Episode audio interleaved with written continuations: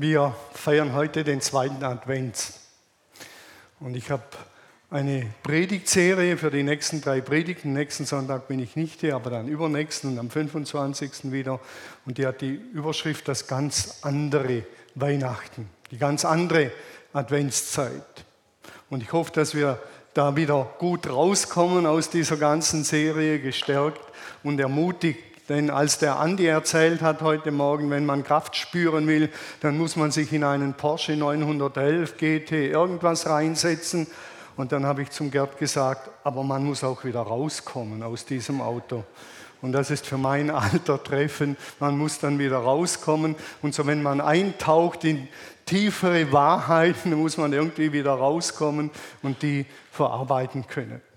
Ich habe so im Beten und Nachdenken bin ich immer wieder beim Johannesevangelium hängen geblieben. Johannes, der vierte Evangelist. Der erste ist Matthäus, der erzählt die Weihnachtsgeschichte auf seine Art.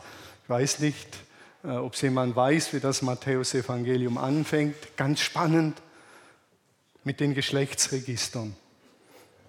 Dreimal 14 Namen Geschlechtsregister. Und man denkt, meine Güte, was soll das? Hat eine große Bedeutung, ist heute nicht das Thema. Markus, was schreibt Markus über Weihnachten, die Geburt Jesu und Advent? Was schreibt Markus? Nichts. Markus schweigt das einfach tot. Markus Evangelium kein Wort. Markus beginnt mit dem 30-jährigen Jesus. Fertig hat auch seine Bedeutung. Und dann kommt Lukas, Lukas Evangelium, das ist das, was wir jedes Jahr mit den Krippenspielen machen.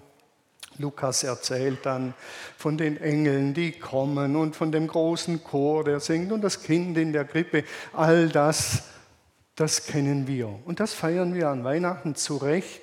Aber die anderen Seiten haben wir völlig ausgeblendet. Und das ist schade. Ich sage es mal so. Wir sind aus der Balance gefallen. Denn Johannes, der nimmt eine ganz andere Position ein. Johannes ist der Evangelist, man hat den Evangelisten Tiersymbole zugeordnet und Johannes hat man den Adler zugeordnet. Lukas der Stier und so weiter äh, und Johannes ist der Adler. Denn Johannes macht die höchsten Flüge, die höchsten geistlichen Flüge, die finden wir bei Johannes. Und Johannes steigt ganz, ganz stark ein in seinem Evangelium. Wir sehen es auf der Folie, die, äh, ein Blick in den Weltraum wäre uns da eigentlich äh, angebracht. Ihr seht diese Galaxien mit dem Hubble-Teleskop aufgenommen. Und jetzt muss man sich das vorstellen, das wäre hier vorne an der LED-Leinwand, die schon auf dem Schiff ist. Und es wäre eine Ahnung, wie groß und gewaltig und wie wuchtig Gott ist. Johannes beginnt nicht mit Kindererzählungen. Johannes beginnt ganz einfach und er sagt, im Anfang war das Wort. Und das Wort war bei Gott und Gott war das Wort. Dasselbe war im Anfang bei Gott. So beginnt Johannes sein Evangelium und man könnte sagen, das ist die Weihnachtsgeschichte, die Adventsgeschichte, denn in diesen 22 Wörtlein beschreibt Johannes, wer da kommt und wer an Weihnachten gekommen ist. Es klingt ein bisschen komisch für unsere Ohren, aber das ist unglaublich tiefsinnig. Und mit diesen 22 Wörtlein werden wir uns heute beschäftigen, denn die beschreiben am deutlichsten, wer der ist, der da im Advent erwartet wird und wer der da ist, der kommt. Und übrigens, der wiederkommt. Ich habe mir alle Mühe gegeben, das aufzuschreiben, dass wir das den ganzen Tag vor Augen haben, also den ganzen Tag, den ganzen, die nächste halbe Stunde vor Augen haben und vielleicht auch darüber hinaus. Im Anfang, so beginnt Johannes, war das Wort und das Wort war bei Gott und Gott war das Wort. So schreibt Johannes. Dasselbe, eben das Wort, war im Anfang bei Gott. Ganz schlichte, einfache Sätzlein. Das Wort ist kommt immer wieder vor. Der erste Satz endet mit Wort, der zweite beginnt mit Wort, dann beginnt der oder endet der Satz mit Gott und beginnt wieder mit Gott. Und dann beginnt der Satz wieder mit Wort. Das ist die Logik, die Johannes drin hat. Am Anfang war das Wort und das Wort war bei Gott. Gott war das Wort. Dasselbe war im Anfang. Ganz einfach. Drei Substantive gibt es in, in dieser Hinführung. Anfang, das ist der Anfang. Und dann gibt es das Wort, das Wort, Gott, Gott. Drei Substantive in diesen vier Sätzen. Und wie viel Verben? Ein Verb. Wahr. Das ist das Verb. Wahr, wahr, wahr. So, das ist Weihnachten nach Johannes. Am Anfang war das Wort und das Wort war bei Gott und Gott war das Wort. Dasselbe war im Anfang bei ihm Gott. Und das Ganze schließt sich ja, der Kreis schließt sich. Im Anfang war das Wort, das Wort war bei Gott und Gott war das Wort. Dasselbe, das Wort war im Anfang bei Gott. So. Ganz einfach. Das ist Johannes Evangelium Weihnachten.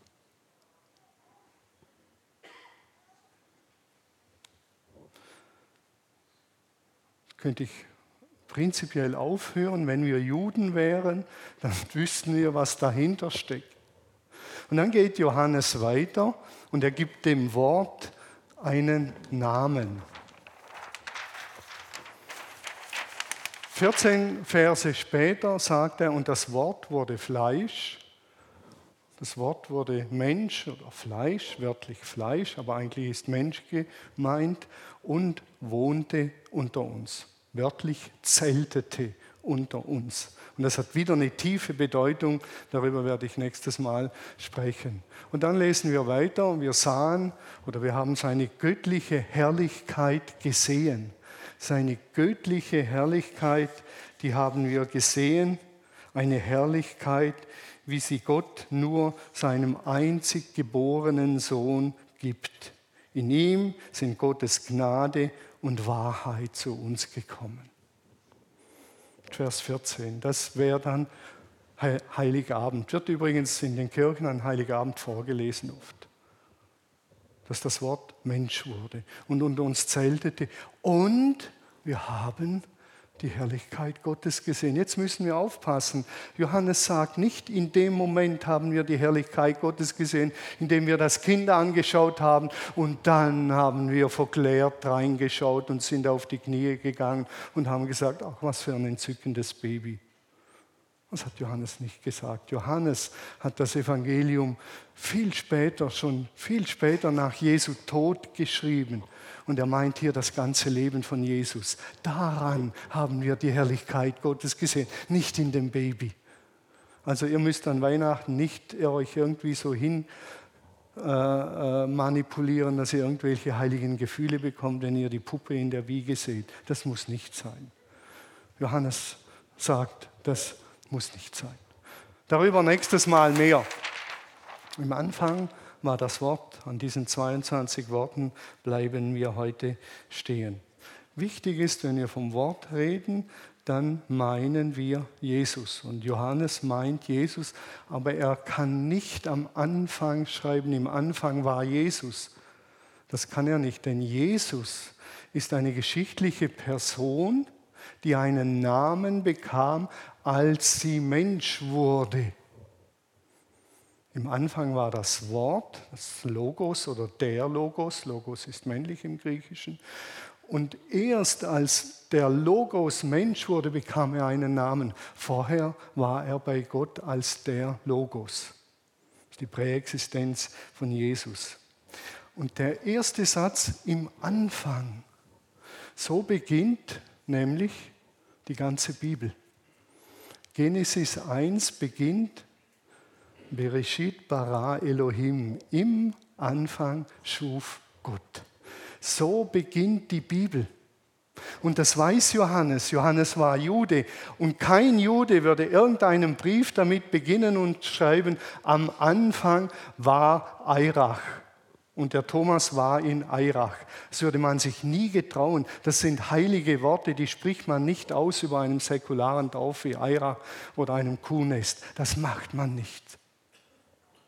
Das war extrem mutig von Johannes, dass er zurückgreift an den Anfang, denn im Anfang schuf Gott bedeutet, die ganze Tora, die ganze Gesetze, die ganze Bibel, alles wird von dem getragen von Anfang, das Gott geschaffen hat. Und jetzt kommt Johannes und sagt, im Anfang war das Wort. Und das ist verrückt, denn Johannes geht wie einen Schritt zurück nochmals. Er geht vor den Anfang. Im Anfang schuf Gott Himmel und Erde und Johannes sagt, im Anfang war das Wort. Im Anfang schuf Gott Himmel und Erde, das ist das Weltentscheidende. Für das jüdische Weltbild ist klar, es gibt Gott auf der einen Seite und auf der anderen Seite die Schöpfung. Und das kann nicht vermischt werden. Alles, was ist und was wir sehen, wurde geschaffen und wurde von Gott geschaffen, ist gegenüber von Gott. Das war für den Juden klar. Da ist Gott der Schöpfer und hier ist seine Schöpfung. Alles, was ist, verdankt das Dasein Gott. Schöpfer und Schöpfung sind gegenüber. Und die Juden würden sagen, vermenschlicht diesen Gott nicht zu schnell und vor allen Dingen vermenschlicht ihn nicht einseitig. Die haben sich ja nicht mal getraut, den Namen auszusprechen. Wir haben das Lied gesungen, Jahwe. Das ist ja die Offenbarung am brennenden Dornbusch, wo Mose zu Gott sagt, wer bist du? Wie heißt du? Als ihm dieser brennende, nicht verzehrende Dornbusch begegnet, sagt er, wer bist du? Wie heißt du? Und dann sagt Gott, ich bin, der ich bin. Ich werde sein, der ich sein werde. Ich bin der mit euch Seiende. Und die Juden sprechen den Namen Gottes nicht aus, der ist ihnen zu heilig. Das ist eine ganz heilige Angelegenheit, eine ganz besondere, was Johannes hier macht. Gott kommt im ersten Satz bei Johannes nicht vor. Er sagt nicht, im Anfang schuf Gott, sondern er sagt, im Anfang war das Wort. Der Schöpfungsbericht sagt, im Anfang schuf Gott aus dem Nichts, bara, aus dem Nichts schaffen. Ist unerhört dieser Satz, denn dieser Satz ehrt den Logos, das Wort. Er sagt, das Wort ist das Höchste. Und wir dürfen gern die Brücke schlagen, dass Johannes sagt, Jesus ist das Zentrum. Im gewissen Sinne, wir werden noch sehen, dass er es ist und doch nicht ist. Das sagt Johannes hier, da ist etwas ganz Gewichtiges mit diesem Jesus. Das ist entscheidend. Er, der Logos oder Jesus, war im Anfang. Und das ist eigentlich unerhört, denn Bevor die Schöpfung kam, bevor das Weltall geschaffen wurde, war er schon bei Gott. Ich weiß, das kann man sich nicht vorstellen, es klingt philosophisch, aber es ist wichtig, dass wir ein bisschen erahnen, was an Weihnachten geschieht, dass wir ein bisschen erahnen, was das mit der Krippe und dem Jesuskindlein auf sich hat und den pausbäckigen Englein. Das ist eine dermaßen Verharmlosung dessen, was geschehen ist, kann man sich gar nicht vorstellen. Und doch ist es auch wieder wahr. Denn der ewige Logos wurde Mensch und zeltete unter uns. Dieser Satz überbietet den ersten Satz im Buch Genesis, im ersten Buch Mose. Es gab also, so sagt uns Johannes, der geistige Höhenflieger, es gab keine Zeit, in der das Wort nicht war, in der es das Wort nicht gab. Es gab Gott nie ohne das Wort. Das gab es nie, sagt Johannes. Das ist so eng miteinander verwoben, Jesus und Gott, die gibt es nicht getrennt. Johannes 17, Vers 5 lesen wir, und nun, Vater, wenn ich wieder bei dir bin, dann schenk mir die Herrlichkeit, die ich bereits vor Erschaffung der Welt bei dir hatte. Da haben wir es wieder.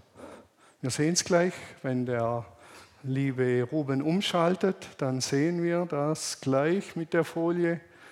Lieber Ruben, danke, dass du umschaltest. Also, und dann lesen wir hier, und nun, Vater, wenn ich wieder bei dir bin, dann schenk mir die Herrlichkeit, die ich bereits vor Erschaffung der Welt hatte. Deshalb kann Johannes sagen, im Anfang war das Wort. Vor Erschaffung der Welt war Jesus. Man nennt es Präexistenz. Oder wie er später sagt, du hast, mir, du hast mich mit der Liebe geliebt, die du zu mir hattest, ehe die Welt war. Und da gibt es noch viele solche Aussagen von diesem Jesus. Ich weiß nicht, ob wir ein bisschen erahnen, ich bewege das jetzt zwei, drei Wochen, um was es da geht. Dass der Logos Mensch wurde, mit wem wir es da zu tun bekommen. Das ist irgendwie, übersteigt das zumindest mein Denken extrem. Jesus hat vor der Geburt gelebt, aber irgendwie anders. Aber er war schon wie immer da, aber irgendwie anders. Und er ist in Raum und Zeit mit einem menschlichen Körper eingetreten. Das feiern wir an Weihnachten. Aber der, der da kam vor 2000 Jahren, das ist eine unbeschreibliche Figur, Kraft, Power, Energie, was auch immer. Im Anfang war das Wort und das Wort war bei Gott. In den Schriften, das ist interessant, bei Matthäus und Lukas, wo beschrieben wird, dass Jesus jungfräulich geboren wurde, wird von seiner Präexistenz gar nichts gesagt. Ist interessant. Die Evangelien ergänzen sich. Zurück zum Wort, zum Wort. Es geht um das gesprochene Wort, nicht um das verschriftlichte Wort. Das Wort ist nur da, wenn es jemand spricht, oder? Sonst ist das Wort nicht da. Wenn man es nicht ausspricht, ist das Wort nicht da. Es muss gesprochen werden. Schön, dass du da bist, Matthias. Jetzt ist es ausgesprochen. Schön, dass du da bist, Anke. Jetzt ist es ausgesprochen. Wenn es nicht ausgesprochen ist, nur gedacht wird, und ich schaue die Maria an, dann weiß die nicht, was ich denke.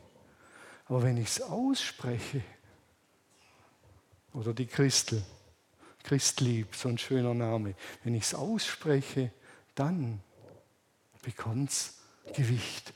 Worte transportieren nicht nur Informationen, sondern sie schaffen Wirklichkeit. Und jetzt wird es ein bisschen philosophisch. So gesehen, so gesehen war Gott doch vor dem Wort. Denn das Wort musste ausgesprochen werden, sonst wäre es ja nicht da gewesen. Okay? Weiß nicht, ist das nachvollziehbar, was ich sage? Am Anfang war das Wort und das Wort war bei Gott, aber das Wort kann nicht am Anfang gewesen sein. Es musste nämlich ausgesprochen werden von jemandem. Und Gott hat es ausgesprochen. Du sollst leben, Leonie, und gedeihen. Im Hause des Pastoren Daniel Blessing. Du sollst leben. Es widerspricht sich nicht, dass man leben und gedeihen kann bei Pastoren. Du sollst leben. Das sind ganz starke Worte, die wir von Gott immer wieder hören. Du sollst leben. Also war Gott am Anfang und das Erste, was er getan hat, war auszusprechen, dass Jesus ins Dasein gerufen wird.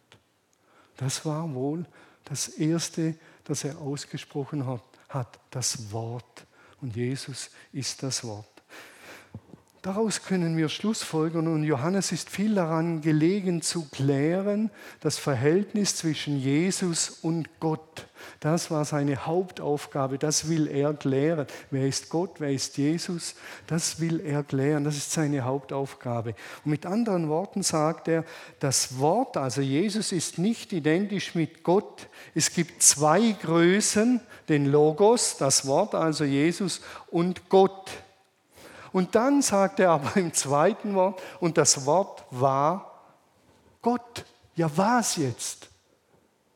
Das Wort war Gott. Und jetzt ist eine Nuance.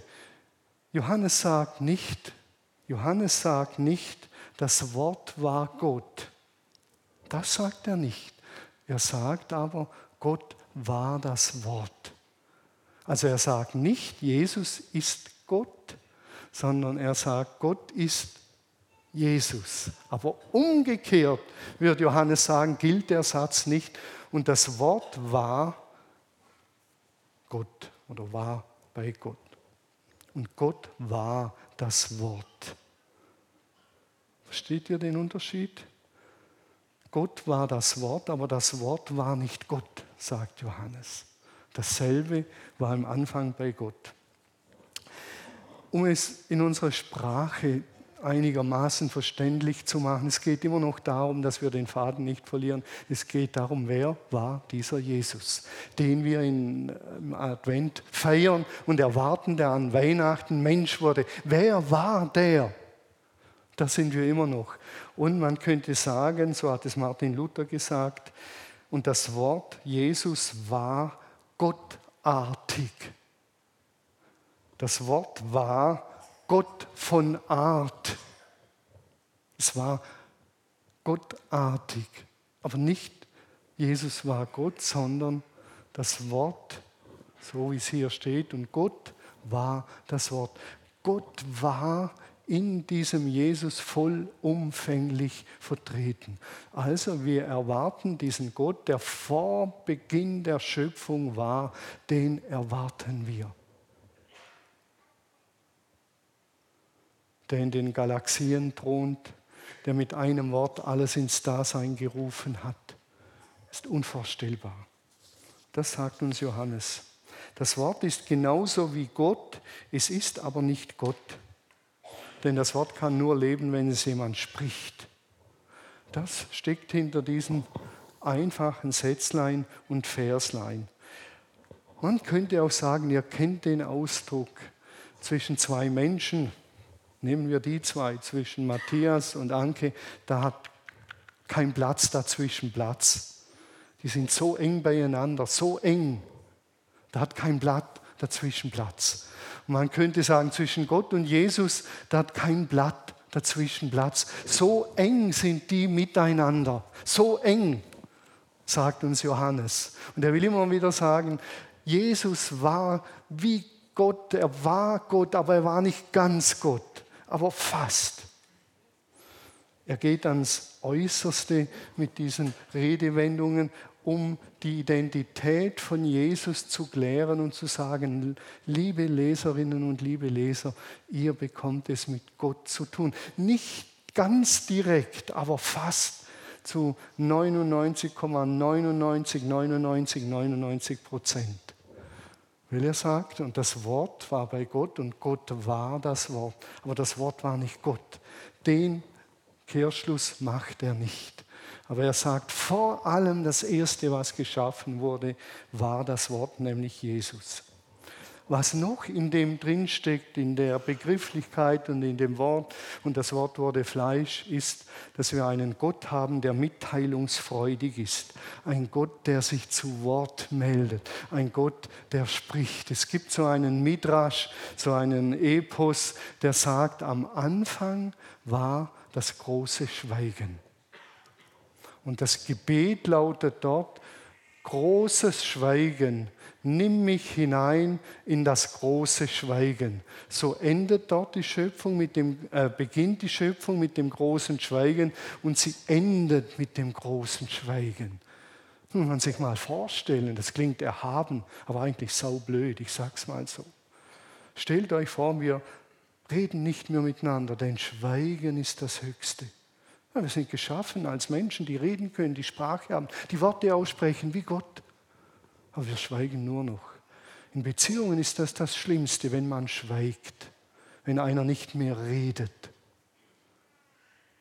Und dann sagen wir bei so einem Epos, wow, ist das erhaben. Am Anfang war das große Schweigen und am Ende wird das große Schweigen sein. Ich möchte nicht im großen Schweigen leben. Dafür rede ich zu gerne und ich höre andere zu gerne reden, denn dazu sind wir geschaffen. Johannes sagt uns in diesen paar Verslein noch, Gott ist mitteilungsbedürftig. Er geht ans Äußerste. Ihr könnt diesen Jesus nicht hoch genug einschätzen. Das ist das Erste. Nicht hoch genug. Er ist, das Wort wurde Fleisch und Gott war das Wort. Wir können ihn nicht hoch genug einschätzen und er sagt mit anderen Worten, Gott ist mitteilungsbedürftig. Er enthält sich uns nicht vor. Er sagt, ihr sollt mich kennenlernen. Darum geht es nächstes Mal, dass wir in Jesus Gott kennenlernen. Jesus ist Gott unter uns und er will sich uns nicht vorenthalten. Deshalb ist er in Jesus zu uns gekommen. Jahwe, Ehrentitel von Jesus lautet ja Immanuel, Gott mit uns. Ist Anlehnung an das Lied, das wir gesungen haben, Jahwe. Gott mit uns.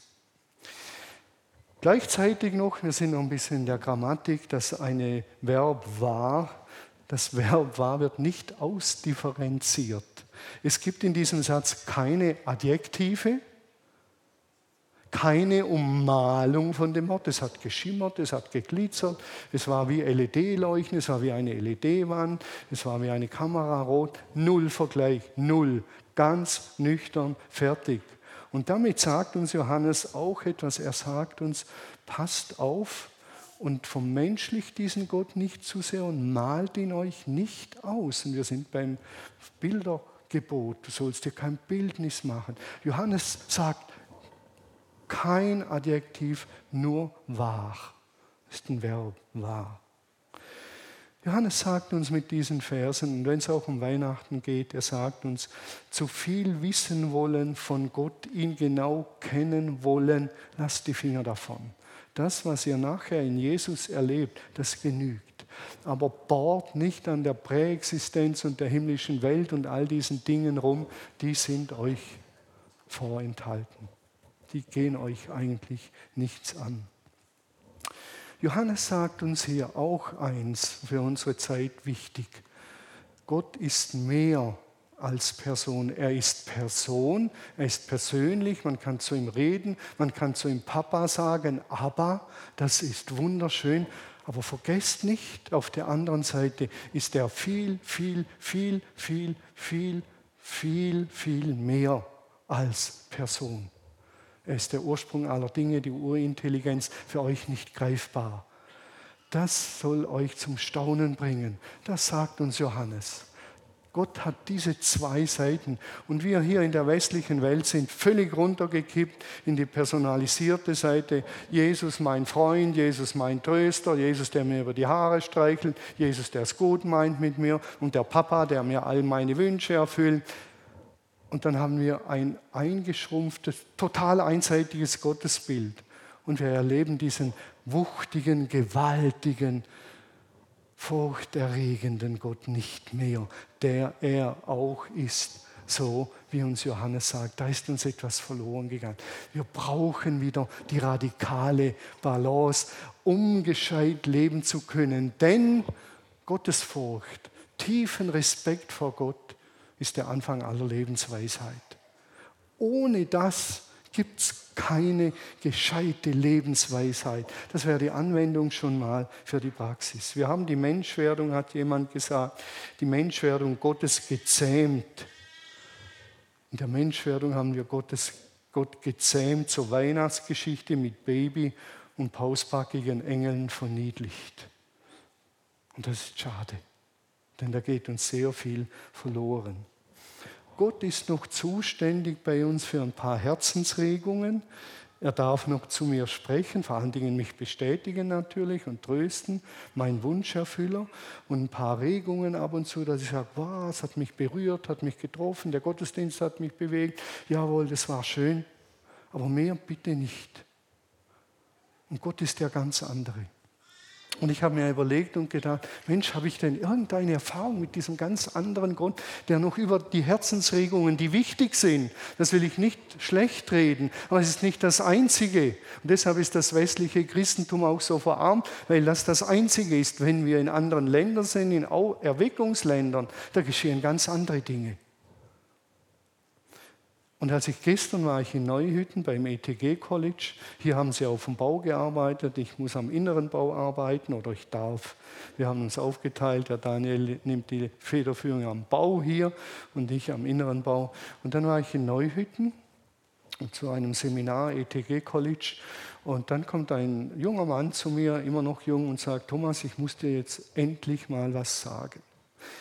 Mich hat etwas berührt in der Begegnung mit dir, das ist unglaublich, ich muss dir das sagen. Und dann denke ich, jetzt sagt er, da war so ein schlauer Satz von dir und der hat mich so berührt. Es war so ein richtig genialer Satz. Wir waren zusammen in Israel und ich habe gedacht, ich durfte auf dem Berg der Seligpreisungen predigen und ich habe gesagt, jetzt kommt's. Das war so genial, was du gesagt hast. Hat mich total berührt. Das war es aber nicht. Und dann sagt er, mir ging es zunehmend schlecht während der Israelreise und wir waren an der Klagemauer. Und an der Klagemauer bin ich fast zusammengebrochen. Und ich bin dann so weggetorkelt und dann bist du zu mir gekommen und hast deine Hand auf meine Schulter gelegt. Und dann hast du gesagt, Till, darf ich für dich beten? Und er hat gesagt, ja, mir geht es ganz schlecht. Ganz, ganz schlecht. Ich weiß nicht, ob ich das überstehe.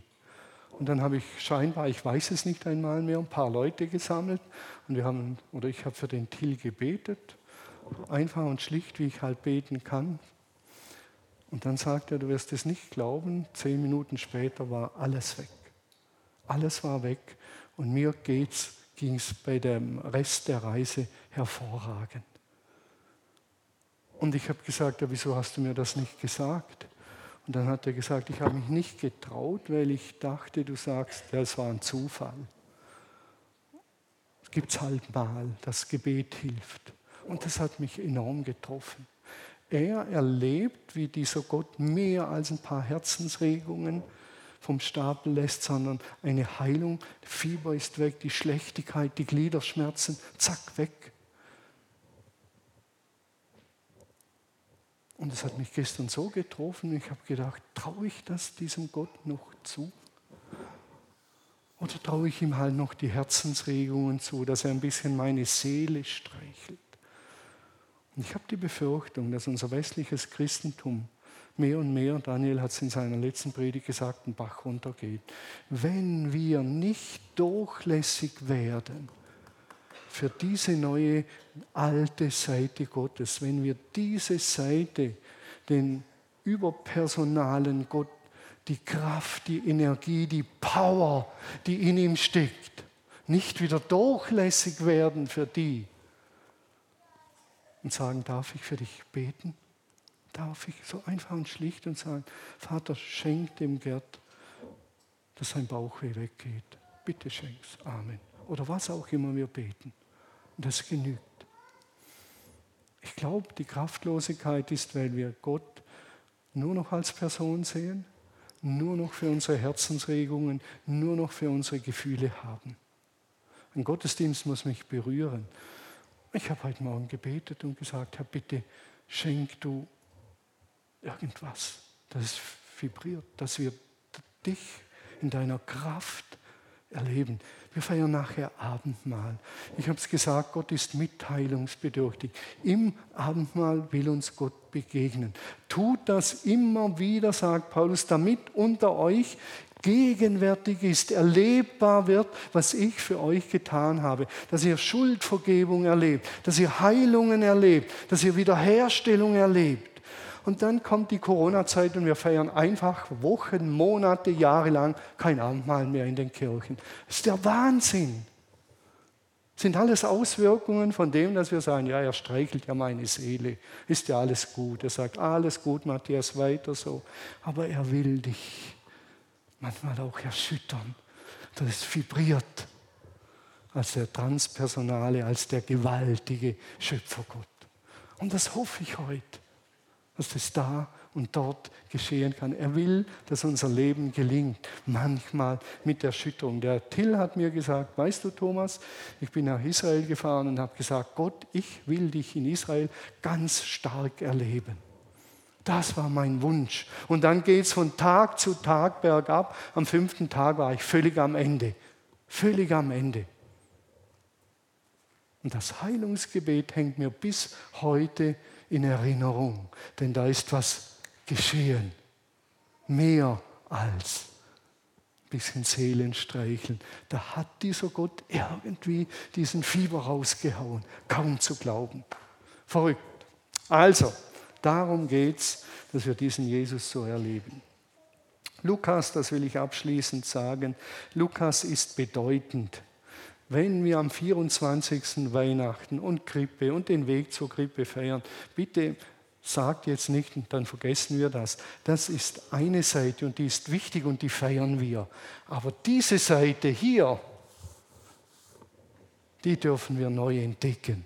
Die müssen wir sogar neu entdecken, wenn wir Zukunft haben wollen. Ich sage es mal so direkt, platt und plump. Letzten Sonntag habe ich mich segnen lassen für diesen Sonntag. Und dann hat mir äh, die Birgit ein Wort noch gesagt, das hat mich begleitet bis jetzt. Und sie hat zu mir gesagt, wie groß ist denn das, wie groß ist denn das, dass dieser jenseitige große Gott Mensch wird? Das ist der eigentlich große, dass dieser gewaltige, wuchtige Schöpfergott Mensch wird. Das ist das große. Da habe ich gedacht, wow, Stimmt. Jetzt habe ich noch einen guten Satz für die Predigt mit auf den Weg bekommen. Ich schöpfe, äh, ich schöpfe, wieso schöpfe ich? Ich schließe. Ich schöpfe. Also, fast zusammen ganz kurz. Johannes vertritt, was Weihnachten anbelangt, die kühnste Theologie. Er setzt zum höchsten Höhenflug an. Und ich habe euch heute vielleicht ein bisschen überrollt mit dem, aber Johannes sagt, meditiert diese Worte. Es ist die kühnste Theologie, die wir kennen. Johannes spricht am deutlichsten von allem, von allen über Jesus als Gott und doch geheimnisvoll unterschieden. Er spricht am deutlichsten davon, dass Jesus Gott ist und doch geheimnisvoll davon unterschieden. Jesus ist Gott unter uns. Gott jenseitig, so sagt Bonhoeffer, jenseitig der ganz andere, der Schöpfergott, der gewaltige Gott, der so macht und dann passiert, was er ausspricht. Und Bonhoeffer sagt, Gott jenseitig inmitten in unserem Leben. Das ist das Faszinierende. Dieser jenseitige Gott ist mitten bei uns. Das ist die Faszination. Gott ist, das war der dritte Aspekt, mitteilungsfreudig. Gucken wir es ihm ab und lernen wir wieder miteinander zu reden. Ist eine ganz einfache Schlussfolgerung. Der mitteilungsfreudige Gott wird sich am Ende der Zeit durchsetzen. Offenbarung 21 und er wird wiederkommen in seiner Pracht und Herrlichkeit. Das ist das Ende der Bibel und dann werden wir miteinander reden wie am Beginn der Schöpfung. Und der mitteilungsfreudige Gott, und ich leite jetzt über zum Abendmahl, teilt sich auch im Abendmahl mit. Und zwar kraftvoll. In der Vergebung, in der Wiederherstellung, indem er uns die Sünden vergibt und damit Zukunft eröffnet und uns befähigt zu einem Leben mit diesem kraftvollen Gott. Und wenn er ganz viel Gnade schenkt, kann sein, er schenkt im Abendmahl Heilungen. Denk immer noch an das, was in Südengland passiert, dass während des Abendmahls keiner macht etwas, man empfängt das Abendmahl und empfängt Heilungen, Befreiungen. Das ist das Gewaltige. Und zum Ende. Ihr könnt euch auch noch segnen lassen. Die Brunhilde, Brunhilde, wo steckst du? Die Brunhilde hier. Dann muss die Birgit mitgehen. Birgit und ich werden noch segnen da drüben. Wenn die Brunhilde, doch, die Brunhilde ist hier, habe ich doch gedacht, kann ja nicht sein. Wer noch einen Segen mitnehmen will, einen besonderen oder einen ganz uns gewöhnlichen, ganz normalen, einfach rüberkommen. Im Anfang war das Wort und das Wort war bei Gott. Und Gott war das Wort. Dasselbe war im Anfang bei Gott. Und dieser Gott, der ist hier in all seiner Kraft. Amen.